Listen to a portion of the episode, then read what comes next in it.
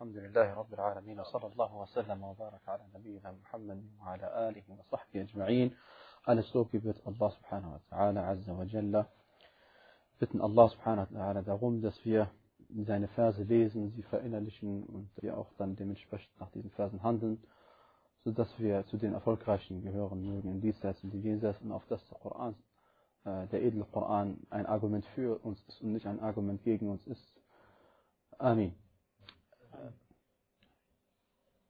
Gucken wir mal, was haben wir vom letzten Mal noch uns gemerkt? Wir haben letztes Mal gesprochen über, äh, was ist der Koran überhaupt?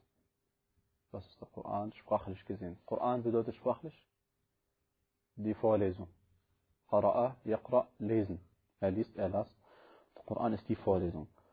Ähm, was ist der Koran der Definition? Haben wir gesagt, es gibt fünf Eigenschaften, die, wenn sie gegeben sind, dann wissen wir ganz genau, wovon wir sprechen.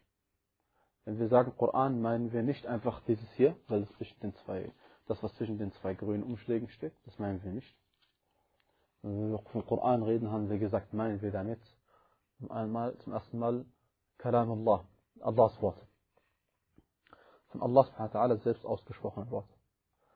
Nummer zwei haben wir gesagt, das sind diejenigen Worte von Allah subhanahu wa. Allah subhanahu hat mehr gesprochen als im Koran. Allah subhanahu ihm gehört, wie es im Koran heißt, äh, die, die, der Geschöpfung und der Befehl. Befehl sind die Worte. Ja, Allah lässt einen Befehl. Ähm, wir haben gesagt, das sind die Worte Allah subhanahu wa die er seinem Propheten äh, Muhammad sallallahu alaihi wasallam eingegeben hat über den Erzengel Jibril a.s. Und Jibril findet ihr in der arabischen Sprache mehreren ähm, Dialekten. Ihr, findet, ihr, findet, ihr werdet finden Jibril, ihr werdet finden Jabril, ihr werdet finden Jibrail und ihr werdet auch finden Jibrail. Und ihr werdet auch finden Jabrail. Das sind mehrere äh, Aussprachen. Und ebenfalls auch von Mikael, findet ihr euch Mikal, Mikael, das sind auch verschiedene Möglichkeiten, das Wort, diesen Namen aussprechen. Weil es sind ja ursprünglich äh, hebräische Namen. Il heißt nämlich immer Allah oder Gott. Il. Und dann je nachdem, was vorher kommt, hat es eine andere Bedeutung. Ähm, wir haben gesagt, dass das dass weiterhin der Koran äh, das ist, was ähm, uns überliefert worden ist in Mutawatir-Form. Das heißt, es sind äh, in jeder Generation so viele Menschen gewesen, die den Koran überliefert haben, so dass es für den äh, Verstand, dass der Verstand es ausschließt, dass sich alle Menschen in einer Generation hätten einigen können auf eine Lüge oder hätten den gleichen Fehler machen können, an der gleichen Stelle, der gleichen Eier, am gleichen Vers, am gleichen Buchstaben. Wenn wir die Überlieferungsketten anschauen und das ausschließen können, oder nicht können, sondern wenn unser Verstand einfach sagt, es kann nicht sein, dass diese Person und diese und diese, alle diese Generationen, alle den gleichen Fehler gemacht haben beim Weitergeben des Koran. Wenn das gegeben ist, in jeder Generation, vom Anfang, vom Propheten Muhammad bis zu uns, dann ist, nennt man das Mutawatir. Und so ist uns, Alhamdulillah, der gesamte Koran überliefert worden und auch einige Hadithe. Nicht die Mehrheit, sondern ein geringer Teil, aber auch einige Hadithe sind uns in dieser Form. Das ist die höchste Stufe der Authentizität. Ähm, wissenschaftlich gesehen. Das ist nicht nur eine Glaubensfrage, das ist, eine, das ist wissenschaftlich gesehen. Alhamdulillah, das, das zeigt uns, dass unser Glaube auf Wissen aufgebaut ist und nicht auf, äh, auf einem reinen Glauben nur, ja? sondern auch auf Wissenschaft. Also, wenn einer uns fragt, warum glaubt ihr, dass der Koran äh, unverfälscht ist, dann können wir ihm das beweisen und zeigen ja, mit diesen Überlieferungsketten. Und nicht nur einfach sagen, es ist einfach so. Dann haben wir gesagt, äh, als nächste Eigenschaft, dass der Koran das ist, was, äh, wenn man es liest, ähm, ein, an sich schon eine Ibadah ist. Man wird an sich schon dafür belohnt, fürs Lesen an sich, für jeden Buchstaben eine Hasana. Und die Hasana wird zehnfach vergolten, wie es im Koran heißt. Surat al-Araf. Äh, Surat al-An'am, Entschuldigung. Des Weiteren haben wir gesagt, und dadurch schließt man natürlich aus die Hadith al-Qudsi, das sind auch Allahs Worte, die auch Muhammad eingegeben wurden und so weiter. Die, und die, die fünfte und letzte Eigenschaft haben wir gesagt, der Koran ist das, was in den Masahif, in den Korans, geschriebenen Masahif, äh, niedergeschrieben worden ist, die von äh, die zur Zeit von Uthman unter seinem Kalifat äh, geschrieben worden sind. Und über die Geschichte des Koran können wir uns auch mal inshallah unterhalten, irgendwann mal. Ja. Dann wissen wir nun, was der Koran ist. Und wir wissen, also, wir wissen weiterhin einige, viele Eigenschaften von Allah hat den Koran beschrieben als den edlen Koran zum Beispiel, als den gewaltigen Koran. Und wir wissen auch, dass der Koran die letzte Offenbarungsschrift ist, die zu der Menschheit entsandt worden ist und dass diese, dieses Buch, ähm, wie die Gelehrten sagen, ähm, es ist Allahs Wort. Es gibt mehrere Definitionen, ja, aber eine Definition ist auch, es ist Allahs Wort, von ihm äh, kommt es und ihm, zu ihm kehrt es zurück. Von ihm kommt es und zu ihm kehrt es zurück. Dann haben wir auch erwähnt, dass der Koran, inshallah wird erwähnt, dass der Koran aus, ähm, eingeteilt ist in Suar, in sogenannte Suar, und davon gibt es 114 im Koran. Und wir haben gesagt, dass die längste Sura im Koran Surat al-Baqarah ist, zweite Sura, und die längste die kürzeste Sura im Koran ist Surat al-Kawthar, Surat al-Kawthar, die nur aus drei Versen besteht. Dann haben wir auch erwähnt, dass der längste Vers aber es wird ein bisschen kürzer. Ähm, dann haben wir auch erwähnt, dass der längste Vers im Koran ist äh, der Vers des Schuld, der Schulden, der drittletzte Vers im Koran, Vers 282. Und dass der kürzeste, ja, und dass der kürzeste, es geht eine Seite in diesem Druck. Und der kürzeste Vers, haben wir gesagt, ist Taha. Der erste Vers von Surat Taha. Zwei Buchstaben. Aber es gibt auch, wo es nur ein Buchstaben ist. Ja? Das ist kein einzelner Vers. ist. Qaf wal Quran al-Majid gehört dazu. Nun wal Qalam yasur. Yasin äh, ist, ist, ist auch schon länger an sich schon. Ja sind schon zwei Einheiten und Sin sind sechs Einheiten. also Saha ist, Taha, die kurz. Ähm, ja, sag ich schon dann aus, jetzt ist ja egal. ja, Es geht ja nur, dass man zwischendurch nichts ja, sagt. ich habe vergessen, dass das, äh, Es wird aufgenommen, ich habe es Ja. äh, vorhin schon nochmal erwähnt und ich habe schon die erste Version davon gehört. Es ist unheimlich störend, wenn, wenn jemand, äh, äh, auch wenn er nur so. Ja, genau. Ja, und da gab es äh, einen hier, ich habe den auch dabei. Und es war ich wirklich habe vergessen jetzt. Okay, kein Problem, machen wir weiter. einfach dann äh, aufschreiben und danach fragen. Dann haben wir, da haben wir gesagt, dass äh, diese einzelnen Sur, diese einzelnen benannten Abschnitte im Koran, von denen es 114 gibt, äh, die erste ist Surat Al-Fatiha und die letzte ist Surat An-Nas. Und da haben wir gesagt, dass diese einzelnen Sur wieder unterteilt sind in Ayat, der Plural von Ayah. Und dann haben wir auch gesagt, Ayah bedeutet zum Beispiel ein Zeichen. Ayah bedeutet auch ein Wunder. Ayah bedeutet auch ein Vers. Okay? Je nach Zusammenhang wird das benutzt. Und eine Ayah ist ein Zeichen. Ein Zeichen ist immer etwas auf etwas Hinweis, haben wir gesagt. Und wir haben gesagt, dass jeder Vers im Koran weist worauf hin? Auf La ilaha illallah. Jeder einzelne Vers im Koran weist auf La ilaha illallah hin. Denn wir haben gesagt, es gibt kein Buch ohne einen Autor, keine Worte ohne einen Sprecher. Das ist nicht vorzustellen. Das heißt, auch dieses Buch muss einen Autor haben. Und der Einzige, der in Anspruch genommen hat, dass er der Autor dieses Buches ist, ist der Herr der Welten, höchstpersönlich selbst. Kein anderer hat es behauptet, dass es seine Worte sind. Dann haben wir gesagt, dass im Koran es 6200 und noch was und noch ein paar zerquetschte Verse gibt. 6200 und noch ein paar zerquetschte. Darf man verquetschte die sagen? Inshallah darf. Und dann haben wir gesagt, dass nach einer Zählung der Koran äh, 77.439, in einer anderen habe ich gefunden 77.934, aber das ist nicht so wichtig, und auch Buchstaben 323.015. Das geht mehr darum, dass wir sehen, wie wie sich die Ulama gekümmert haben im Koran. Und dann wollen wir jetzt erstmal gucken. Was bedeutet Tafsir?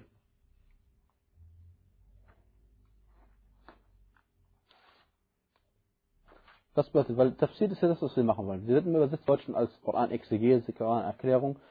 Das ist eine, eine Kurzerklärung, aber in der Definition sagt man, es geht um die Erklärung der Worte Allahs, damit man das versteht, was Allah meint um ihm zu gehorchen in dem, was er befohlen hat und was er verboten hat, und damit man an seiner Rechtsleitung und Wegweisung festhält und von seinen Geschichten, die er uns schildert, profitiert und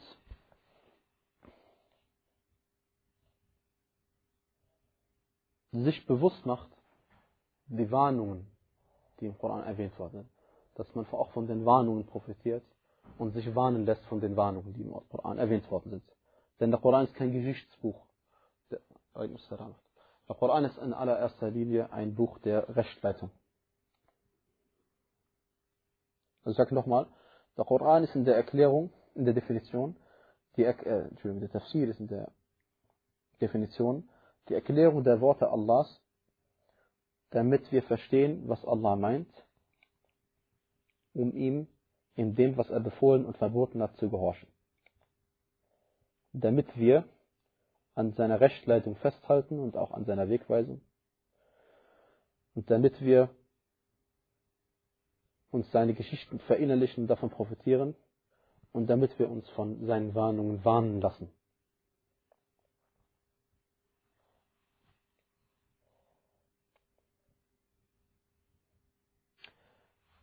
Wenn wir gesagt haben, dass der Koran aus 114 Surah besteht, wollen wir vielleicht auch mal wissen, was bedeutet Surah? Dieses Wort hat mehrere Bedeutungen.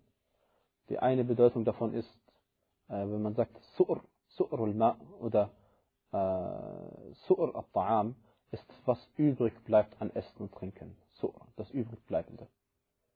Das haben wir auch im Fiqh darüber gesprochen letztes Mal.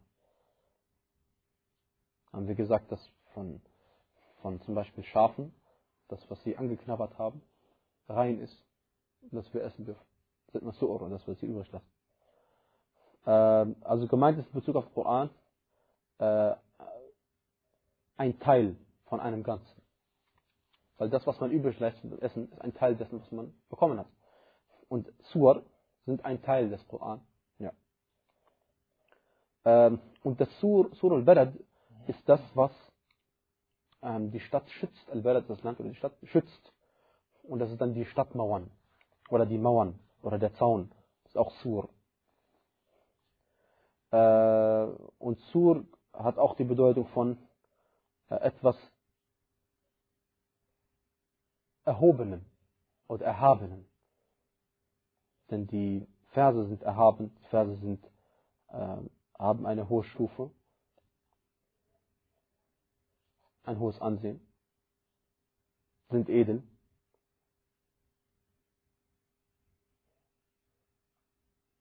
Und wahrscheinlich haben wir auch schon erwähnt, dass die erste Sura, die herabgesandt worden ist, Surat al-Alaq ist.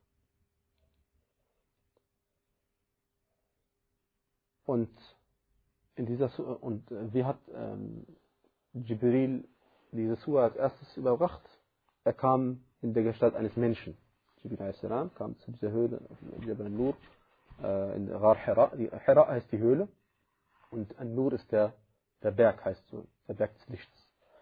Der kam dort in Form eines Menschen. Und die letzte Sura, die herabgesandt worden ist, ist nicht äh, bestätigt. Manche Leute sagen, es ist ein Nasr, aber das ist nicht bestätigt, dass es wirklich die Sura ist.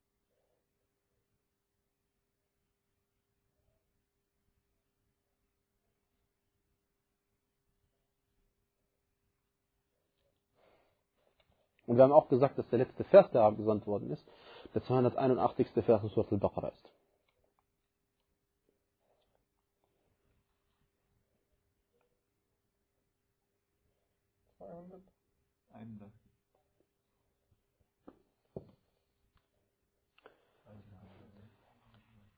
Und was bedeutet Surah dann in der Definition? Das ist ein, ein Komplex von Ayat, der aus mindestens drei Ayat besteht. Oder mehr. Eine Sura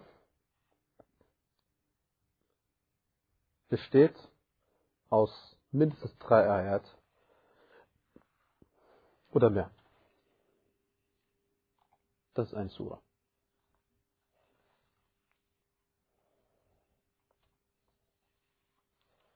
Wir, äh, oder die Ulama besser gesagt, haben die Surah eingeteilt in zwei Kategorien.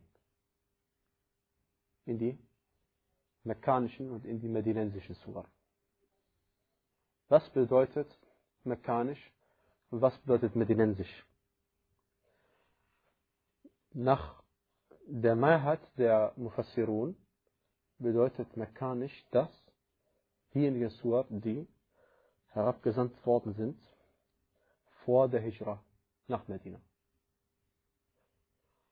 Und medinensisch sind diejenigen Surah, die herabgesandt worden sind nach der Hijra nach Medina. Ganz gleichgültig, an welchem Ort sie herabgesandt worden sind. Geht überhaupt nicht um den Ort.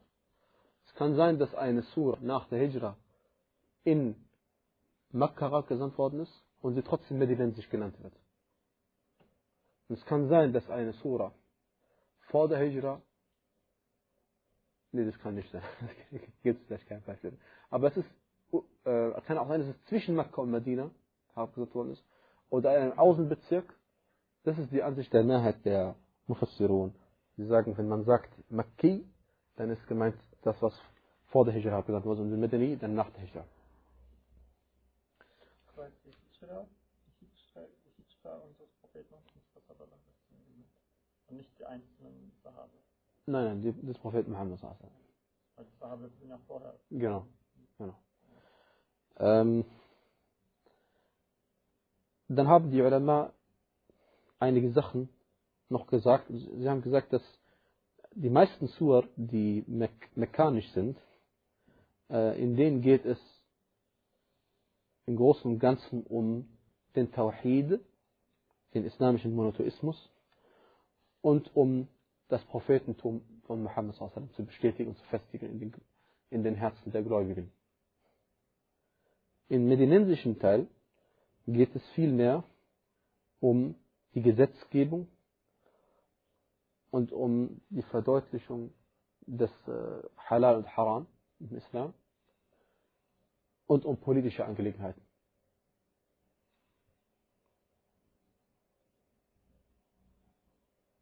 Und daraus entnehmen wir auch eine Weisheit, wie man bei den Menschen vorgeht, wenn man sie zum Islam aufruft. Ruft man sie nicht dazu auf, zuerst einmal das Verbotene zu unterlassen und das Gute zu tun, sondern erst dann ruft man sie dazu aus, den Glauben anzunehmen, den Tawhid, an die Einheit Gottes zu glauben. Und so war auch die Vorgehensweise bei Muhammad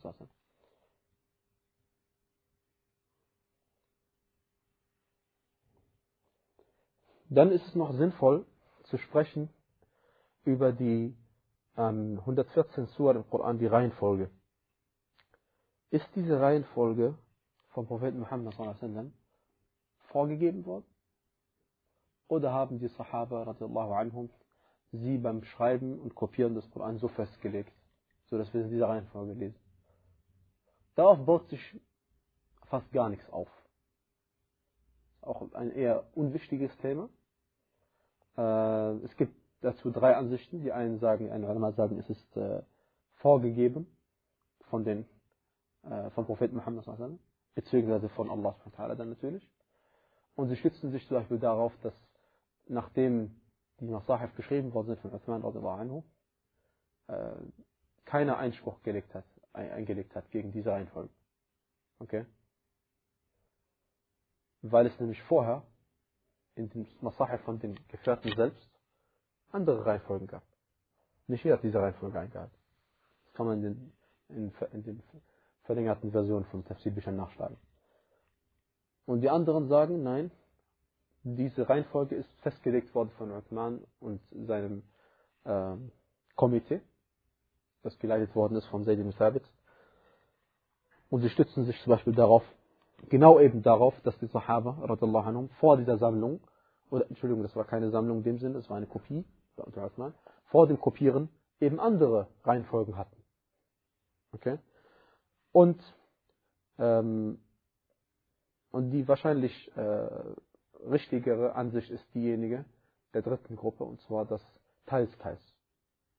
Teils, teils. Denn wir wissen in vielen, äh, wir wissen aus vielen Hadithen, dass der Prophet sallam zum Beispiel diese Surah und diese Surah gelesen hat im, im Sarah. Und dann war es immer in dieser Reihenfolge, wie wir es heutzutage auch haben. Und äh, ich kann mich nur einen einzigen, ich kenne nur einen einzigen Hadith, in dem er die Reihenfolge äh, der Surah nicht so eingehalten hat, wie wir es in unserem Mushaf haben. Okay? Wie gesagt, darauf baut sich wenig auf.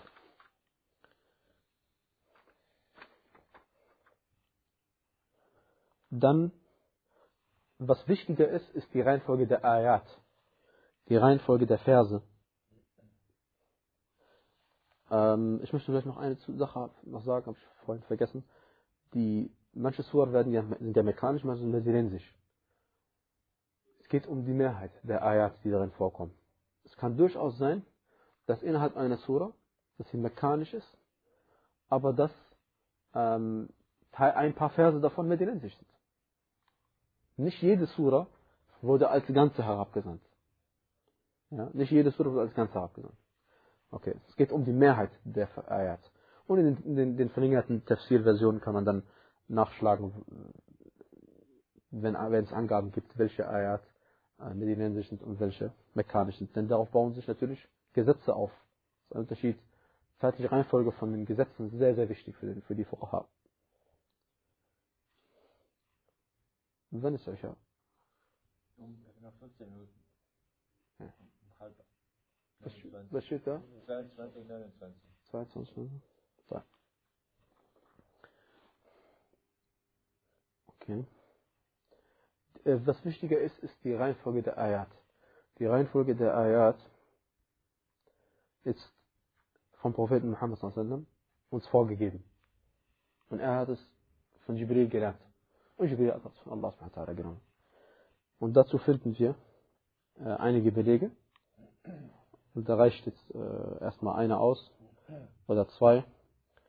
Und zwar sagte Ibn Abbas radallahu anhu, der, der Gesandte Allah sallallahu alaihi wasallam pflegte, wenn äh, auf ihn eine, äh, eine Sura herabgesandt worden ist, einige äh, von denjenigen Sahaba, die schreiben konnten, zu sich zu rufen und sagt dann zu ihnen, setzt diese, also diese Ayah oder diese Sura, äh, an die Stelle, an der das und das erwähnt worden ist. Und über die Ayat sagt er, äh, setzt sie, also diese Ayat, an die Stelle von der Surah so und so, in der das und das erwähnt worden ist. Okay? Also die Reihenfolge hat er uns festgelegt. Und in dem Beispiel von Surah al-Baqarah haben wir es letztes Mal schon erwähnt, da hat Jibril a.s. zum Prophet gesagt, setzt diesen Vers, den letzten Vers, der abgesagt worden ist, an das Ende der 280. Surah von Surah al-Baqarah. Also die Reihenfolge auch festgelegt. Weil nach diesem Vers gibt es ja noch äh, drei weitere Verse.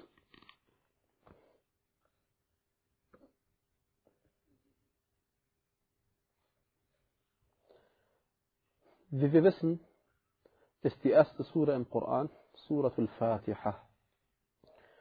Und Surat al-Fatiha heißt die eröffnende. Und Surat al-Fatiha ist eine mekkanische Sura, ähm, weil sie zuerst in Mekka abgesandt worden ist. Und wurde die eröffnende genannt, weil Allah subhanahu wa ta'ala sein Buch damit eröffnet hat. Und die Surat al-Fatiha, wie auch viele andere Surat, haben mehrere Namen und hat mehrere Namen. Manche davon sind Tawqifi, das heißt, sie sind uns so, die Surah ist so von Allah oder seinem Gesandten genannt worden. Und andere sind wiederum ähm, abgeleitete Namen. Zum Beispiel wird Surat al-Fatiha auch genannt Al-Kafiyah, die Ausreichende. Warum wird sie ausreichend genannt? Weil sie im Gebet ausreicht. Wenn du in einer Raka'a nur Surat al-Fatiha liest und die Ayat danach weglässt, keine danach zusätzlich mehr liest, ist dein Gebet vollständig und richtig. Und du hast nichts weggelassen von deinem Gebet. Eine weitere, ein weiterer Name ist Ruqya, Heilung. Und Shafia, die Heilende. Weil die Surat al-Fatiha zu den Surah gehört, mit der man seine, die kranken Menschen heilen kann. Und dazu werden wir äh, folgende Geschichte erzählen, in der nämlich, oder das erzählen wir später Geschichte. Ne, das ist ein großes Thema. Da wollte ich, muss einen Zettel nehmen. Die, ein weiterer Name des Surat al-Fatiha ist Ummul Kitab. Ummul Kitab heißt die Mutter des Buches. Und ein weiterer Name von Surat al-Fatiha ist Umm al-Quran. Die Mutter des Koran. Und was, was bedeutet das Mutter?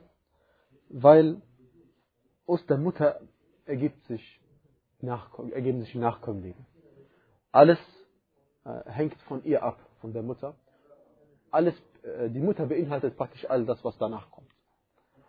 Und ebenso beinhaltet äh, die Surat al-Fatiha die wichtigsten äh, Glaubensprinzipien und bestimmt das Verhältnis zwischen uns und Allah subhanahu wa ta'ala. Des Weiteren wird Surat al-Fatiha genannt As-Salah, das Gebet, weil, weil das Gebet nicht gültig ist ohne Surat al-Fatiha. Und der Prophet sallallahu alaihi wasallam gesagt hat, أيما صلاة لا يقرأ فيها الفاتحة فهي خداج. Wenn, ein, wenn in einem Gebet Surat al-Fatiha nicht gelesen wird, dann ist es unvollständig. Und Surat al-Fatiha wird auch genannt As-Sab'ul Mathani, die sich sieben, die sich, die, die sieben sich wieder, wiederholenden. Die sieben sich wiederholenden. Und da gibt es nämlich einen Vers im Koran in Surat Al-Hijr, Vers 87, وَلَقَدْ آتَيْنَاكَ سَبْعًا مِنَ الْمَثَانِ وَالْقُرْآنِ الْعَظِيمِ Und wir haben dir doch sieben von den sich wiederholenden Versen gegeben und auch den großartigen Koran. وصلى الله وسلم وبارك على نبينا محمد وعلى آله وصحبه أجمعين